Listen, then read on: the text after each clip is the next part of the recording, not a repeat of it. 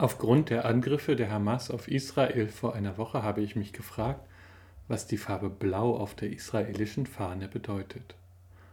Und wenn man anfängt danach zu googeln, dann trifft man auf einen Menschen namens David Wolfsohn, der die Fahne entwickelt hat, als das heutige Staatsgebiet noch Teil des Osmanischen Reiches war.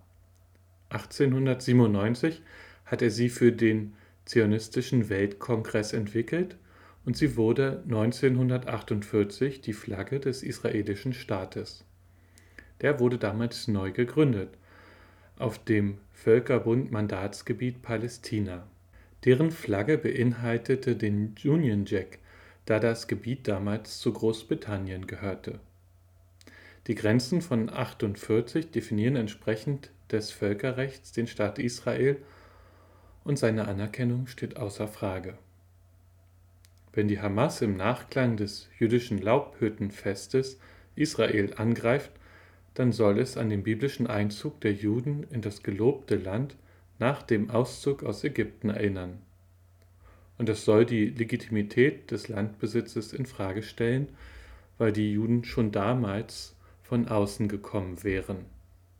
Das ist mit Blick auf die Abrahamsgeschichte, die Tim Drewans am Anfang mit ins Blaue hinein beschreibt, biblisch falsch. Und es wäre auch historisch falsch, denn diese Bewegung eines ganzen Volkes aus Israel hinaus und wieder hinein, die hat es so nie gegeben. Aber selbst wenn es sie so gegeben hätte, sollten biblische Geschichten nicht die Ursache für das Interagieren zwischen Völkern sein, sondern das erwähnte Völkerrecht sollte für uns alle bindend sein. Die biblischen Geschichten weisen immer wieder darauf hin, dass es einen besonderen Bezug zwischen Gott, seinem Volk Israel und dem gelobten Land gibt. Und der spiegelt sich auch in der Flagge des Landes wider. Denn David Wolfsohn hat die Flagge in Anlehnung an den jüdischen Gebetsschall Talit gestaltet. Und die Farbe Blau darauf weist auf das Mittelmeer, das ein Widerschein von Gottes mit Saphiren bestückten Thron ist. Ein Bild Gottes oder ein Widerschein Gottes wäre natürlich in der jüdischen Religion undenkbar. Der Widerschein des Thrones Gottes ist das, was bei Gott am nächsten ist.